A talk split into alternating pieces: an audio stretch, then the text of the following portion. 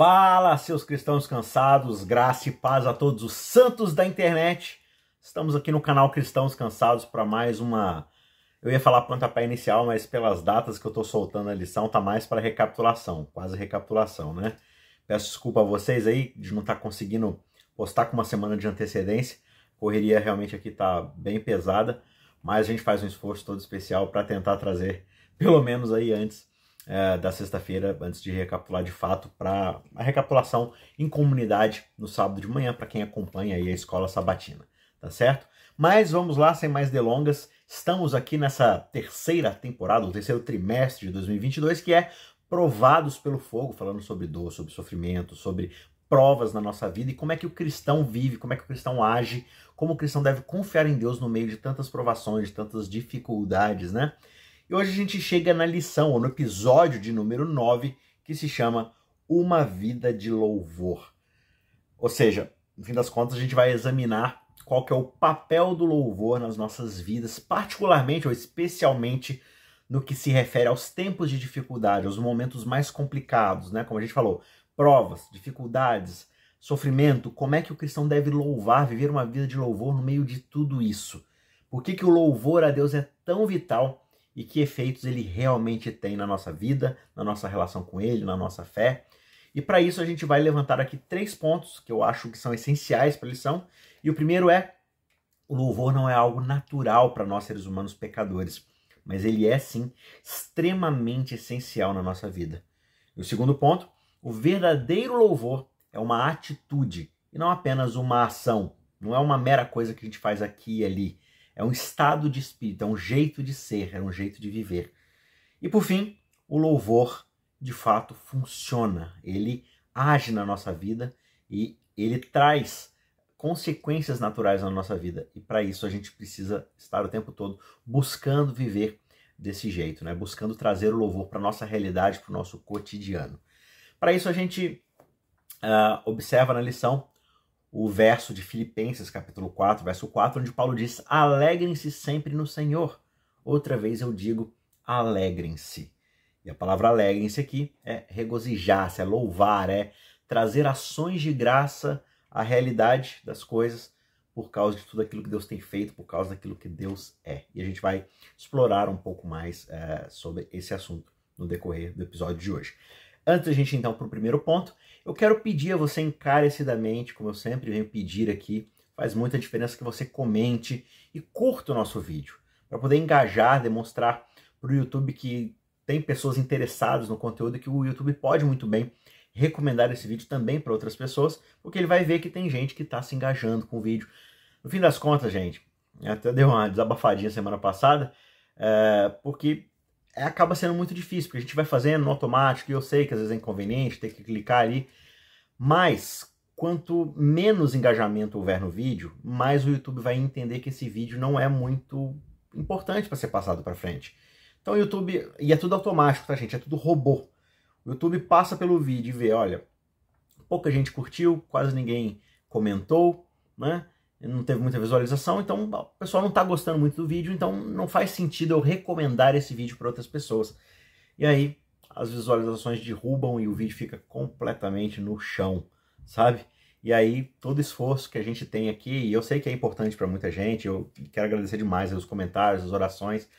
Então ajuda a gente, deixa aí o seu joinha, não custa nada e se você tiver aí um esforcinho extra, deixa também seu comentário. Se você não quiser colocar um ponto sobre alguma coisa da lição, se você quiser colocar alguma coisa uh, excepcional, ou um pedido de oração, ou simplesmente um amém, um ok, tá tudo certo, desde que você se engaje com a gente, participe.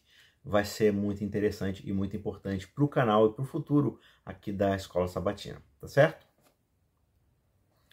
Então vamos para o primeiro ponto que é o louvor não é algo natural do ser humano, né? principalmente o ser humano caído, só que é algo que é essencial na nossa vida. Agora, quando a gente fala de louvor, automaticamente talvez você pense em música, em cantar lá na igreja, né? Mas o que é louvor de fato? E a definição do dicionário para louvor nada mais é do que expressar é, a aprovação ou admiração por algo ou por alguém. E no nosso caso, o louvor está muito associado, de fato, a nossa apreciação ou admiração a Deus. Isso não é expressado simplesmente em música, isso é expressado naquilo que a gente diz, em como a gente fala sobre Deus, no que a gente pensa sobre Ele, qual é a nossa postura quanto a Ele. Tudo isso é louvor. Né? E o apóstolo Paulo, ele usa, na verdade, aqui no texto que a gente leu hoje, né, no texto que é o texto base da nossa lição dessa semana, ele usa a palavra alegrar-se ou regozijar-se, para poder transmitir justamente essa mesma ideia de alguém que está consciente de tudo aquilo que Deus faz, de tudo aquilo que Deus é e pode expressar por ele o seu apreço. Né? Então, quando nós nos alegramos em Deus, quando nós temos é, regozijo nele, confiança nele, nós expressamos o nosso apreço a ele pela forma como a gente vive. Né? Então, no fim das contas, o que isso quer dizer? O louvor, o louvar, exige de fato fé. Por que, que louvar exige fé? Eu tenho que ter fé para ouvir uma música e cantar? Eu tenho que ter fé para falar boas coisas sobre Deus? Sim, sabe por quê? Porque o grande ponto, muitas vezes, na nossa vida é que a gente só louva a Deus em agradecimento do passado. Como assim? A gente só louva a Deus por aquilo que ele fez na nossa vida, ou por aquilo que ele nos deu, por uma oração atendida, por algo que você desejava e aconteceu, e aí você louva e agradece a Deus. Agora, aí quando as coisas estão indo de mal a pior? E quando está tudo muito difícil, quando parece que você sente que Deus não está agindo em seu favor, você ainda louva. Você ainda exalta e expressa todo o seu contentamento por quem Deus é. Paulo exorta a gente a ir além do louvor ocasional, ou mesmo que seja frequente, mas que está atrelado àquilo que Deus fez na nossa vida, ou mesmo que ele faz. Mas o louvor, esse alegrar-se, deve estar além de tudo isso. A instrução que Paulo dá é alegre-se sempre. Nos versículos subsequentes, né, nos versos 4, 5, 6, 7, ele deixa claro que ele estava dizendo para a gente especificamente para louvar quando as bênçãos de Deus podem não ser tão óbvias na nossa vida. Quando isso provavelmente ia ser o contrário à nossa inclinação natural para duvidar ou mesmo para entrar em desespero. Quando tudo mais parece inclinar a gente a reclamar de Deus, aí é o momento de louvar. Isso é contraintuitivo, não é natural a nós. E aí, se você pega o contexto de Filipenses 4, inclusive aqui no canal, a gente tem uma série de sermões com uh, o Bruno, com a Vanédia e comigo, onde a gente explora o livro de Filipenses, e o grande contexto da carta de Filipenses é que Paulo está numa prisão. Ele está preso, afastado de seus amados, impedido de ir e vir, restrito na sua liberdade, e ainda assim ele escreve uma carta dizendo para a igreja dos Filipenses que eles devem louvar, agradecer, se alegrar em Deus. Isso é totalmente contra-intuitivo. Mas por que Paulo fala isso? Porque o louvor não diz respeito ao que Deus meramente faz na nossa vida e nos dá. O louvor tem a ver com quem Deus é. Como diz aquela maravilhosa música da Arauto do Rei. Ó Senhor, te louvo pelo que tu és, e não por feitos poderosos de tuas mãos. Isso é maravilhoso. Eu te louvo porque o Senhor é Deus. Porque o Senhor é maravilhoso por ser quem é. E não simplesmente porque o Senhor me deu um emprego, porque o Senhor curou minha saúde, porque o Senhor me deu dinheiro na minha conta, porque o Senhor me dá uma garantia de boa vida. Não, porque o Senhor é Deus. Eu te louvo pelo que tu és. E para isso exige fé, quando tudo ao nosso redor parece apontar para o contrário. Então é por isso que a lição vai dizer para a gente que o louvor é a fé em ação. E que louvar de fato é um ato de fé. Assim como a fé não se baseia nas nossas circunstâncias, mas na verdade sobre quem Deus é, na fidelidade de Deus para conosco, o louvor também é algo que nós não fazemos porque nos sentimos bem, mas por causa da verdade de quem Deus é e do que ele nos prometeu. Então, mesmo sem ver, eu estou garantido numa promessa que ele me fez, na sua palavra, na sua fidelidade de quem ele é, e isso me faz louvá-lo. Isso me faz agradecer porque ele na minha vida, estando alegre, confiante, como diz Paulo ali em Filipenses 4, né? não ficando sobrecarregado, não ficando ansioso por aquilo que não está acontecendo na minha vida, mas dando em tudo ações de graças por quem Deus de fato é. Isso é maravilhoso, apesar de ser extremamente difícil. E mais uma vez, para um verdadeiro louvor, a gente precisa da ação do Espírito Santo de fato na nossa vida. Ponto de número dois: o verdadeiro louvor é uma atitude e não simplesmente uma ação. Não é simplesmente você fazer algo, mas é a forma como você vive, é a, a continuidade, a consistência do seu viver. E por causa disso, justamente, o louvor ele requer prática. é algo que nós precisamos estar constantemente exercitando na nossa vida. Porque muitas vezes a gente não vai sentir essa vontade, assim como ir na academia. Tem dia que você acorda e você não quer ir na academia. No meu caso, todo dia, no caso. Eu não quero ir para academia. Mas é algo que você precisa exercitar. Nós precisamos estabelecer o hábito de pensar e de expressar louvor a Deus rotineiramente, mesmo quando a gente não sente vontade. Por quê? Porque essa prática ela vai se tornar justamente um hábito, que por sua vez vai se tornar uma atitude de louvor que ajudará a compor o nosso caráter de fato. O louvor é algo que devemos praticar até que ele mude de uma atividade feita em um determinado momento da nossa vida para uma atmosfera em que nós vivemos, para a condição natural ao nosso redor. O louvor não deve ser simplesmente um ato específico e momentâneo. Ele deve ser um modo de vida específico em si. Por isso que a gente deve exercitá-lo, trazer para a nossa vida, para que ele ocupe cada vez mais, para que a gente possa de fato ter uma vida de louvor, como o título da lição de fato sugere, né? E falando na lição, ela inclusive recomenda três maneiras de nós começarmos conscientemente a desenvolver, a exercitar essas atitudes de louvor. A primeira, a gente deve observar conscientemente as muitas evidências do poder e do cuidado de Deus ao nosso redor todos os dias. Buscar, procurar coisas que muitas vezes pelo cotidiano a gente acaba não percebendo. Né? Nós acordamos com vida, nosso coração ainda bate, nosso pulmão ainda bombeia oxigênio por todo o corpo. Né? Nós ainda temos uma vida, por mais que as coisas possam estar difíceis ao nosso redor, quantas pessoas já perderam sua vida? Então, buscar o tempo todo motivos para louvar e agradecer a Deus pelo seu poder, pelo seu cuidado, mesmo quando você não encontra. Busque fazer esse exercício de olhar ao seu redor e falar assim: não, mas espera aí, ainda assim Deus está cuidando de mim. Um segundo ponto é recordar-se propositalmente conscientemente das muitas bênçãos que Deus já operou na nossa vida. Olhar para trás e ver tudo aquilo na nossa história é, que aponta numa direção de que Deus sempre tem sido fiel. E terceiro, regularmente expressar os nossos louvores em voz alta.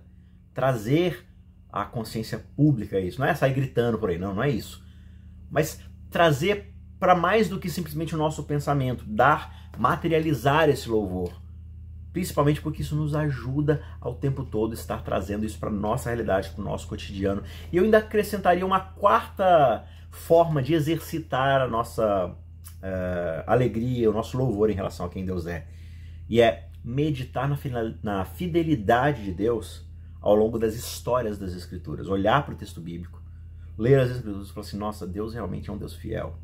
Olha o seu poder através das alianças, olha a sua misericórdia através dos sacrifícios, né? Quando você está estudando o santuário, olha como é que ele providenciou o meio. Quando você olha os evangelhos e vê Jesus Cristo entregando a sua vida em cada história, Deus, apontando ali para a fidelidade de Jesus, do sacrifício, do Cordeiro de Deus, como é que Deus sustenta cada um dos personagens, como é que Deus guia o seu povo, mesmo nas correções, mesmo né, nos exílios e tudo mais. Olha para o texto bíblico e durante os seus estudos, as suas reflexões, medite na fidelidade de Deus. Isso vai te dar ainda mais certeza de que esse Deus é um Deus que deve ser louvado e que esse louvor deve ser constante e contínuo na nossa vida.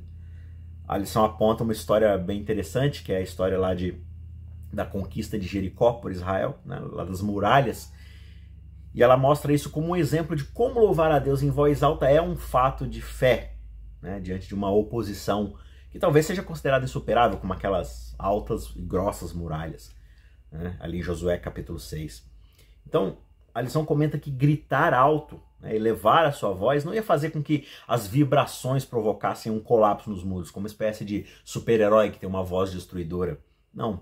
Quando Deus chamou os israelitas para, digamos assim, gritar, elevar a sua voz, essa é a mesma expressão, o mesmo tipo de aclamação que Davi usa para escrever lá no Salmo 66, quando ele diz: Aclamem a Deus todas as terras, todos os povos, cantem louvores e glória ao seu nome, deem glória ao seu louvor. Salmo 66, verso 1 e 2. Então esse grito nada mais é do que um louvor, é trazer à tona em alta voz uma gratidão e um senso de alegria e admiração por quem Deus é e pelo que ele fez, faz e vai fazer.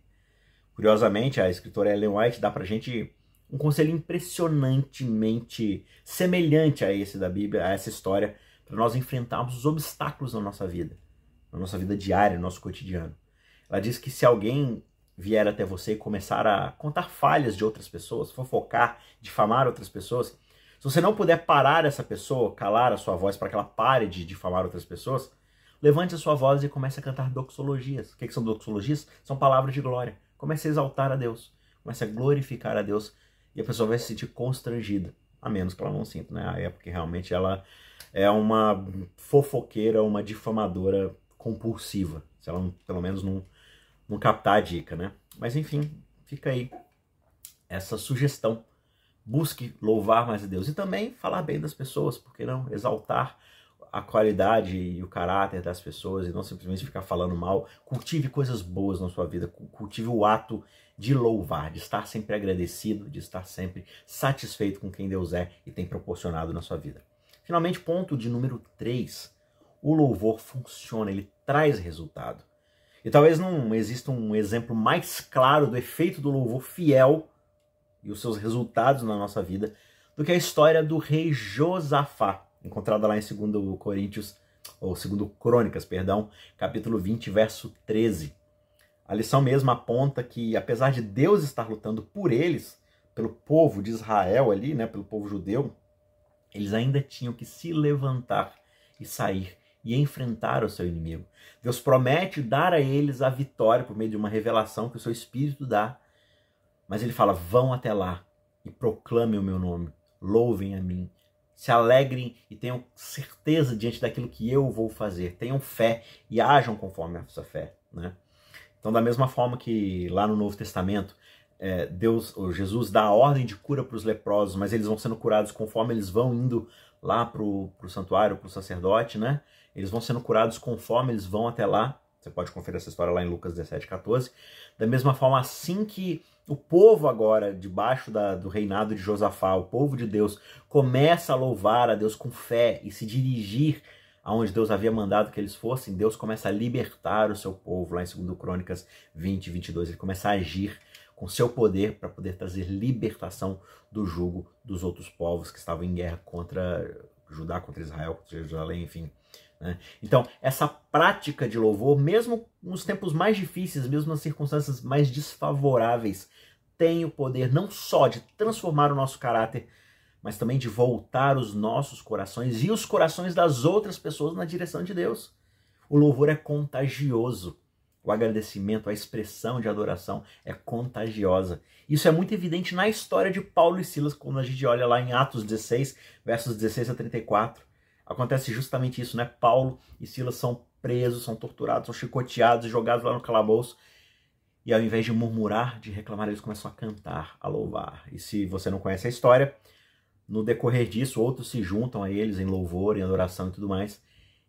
Um grande terremoto destrói a cadeia e eles têm a oportunidade de fugir se quiserem, né? É claro que eles não fogem, isso ocorre, é, causa uma outra, um plot twist na história, né? Um, um desfecho completamente impensado, mas o ponto aqui é que eles resolveram adorar num momento de extrema adversidade. Isso contagiou aqueles ao redor deles. Então, é até um ponto que eles só colocam. É incrível a gente pensar que os nossos louvores podem de fato transformar até o destino eterno daqueles que estão ao nosso redor. Imagina se Paulo e Silas tivessem se sentado lá na escuridão, começassem a murmurar, a reclamar, como os prisioneiros frequentemente fazem, ainda mais depois da surra que eles tomaram. Você acha que alguém ali ao redor deles teria sido salvo naquela noite. Mas é porque o Espírito Santo agiu e permitiu que eles elevassem sua voz em louvor, que não só eles receberam livramento na vida deles, mas eles salvaram, deram um livramento eterno para muitos ali, inclusive o próprio carcereiro que entrega sua vida a Jesus e é um dos primeiros a pertencer à igreja de Filipos, né? essa igreja para quem Paulo escreve essa carta maravilhosa, onde ele diz: alegrem-se no Senhor, busquem viver em louvor, em gratidão, expressando a sua devoção de alegria de contentamento em quem Deus de fato é na nossa vida. Tá certo? Que Deus te abençoe. Antes eu quero concluir com mais um texto aqui de Ellen White, onde ela diz que nós devemos educar os nossos corações e os nossos lábios para falar do louvor a Deus por seu amor sem igual. Nós precisamos educar as nossas almas para que elas tenham esperança e permaneçam na luz que brilha da cruz do Calvário. Nós nunca devemos esquecer que nós somos filhos do Rei Celestial, nós somos filhos e filhas do Senhor dos Exércitos. É nosso privilégio manter um descanso calmo em Deus, contentar as nossas almas, entrar no descanso sabático em Cristo Está lá em Ciência do Bom Viver 253. Encontrar descanso é encontrar esse louvor, esse contentamento, de ter a certeza de que, independente de quão revolto esteja o mar, quem está no nosso barco é Jesus Cristo. Quão revolta está a nossa vida, quão difíceis as coisas estão no momento, Cristo está ao nosso lado. Ele está passando conosco por meio disso e Ele quer nos levar em segurança à margem segura, totalmente transformados, com um coração confiante nele, que descansa nele e que por isso é capaz de expressar alegremente esse louvor, esse contentamento sobre o caráter, sobre a personalidade, sobre o amor e misericórdia maravilhosos desse nosso Deus. Que você seja abençoado nesse descanso e a gente se vê na semana que vem para recapitularmos ou darmos o pontapé inicial em mais uma lição. Eu te vejo lá, não se esqueça de curtir e compartilhar esse vídeo ou comentar também se você puder e a gente se vê na semana que vem. Um abraço, tchau, tchau.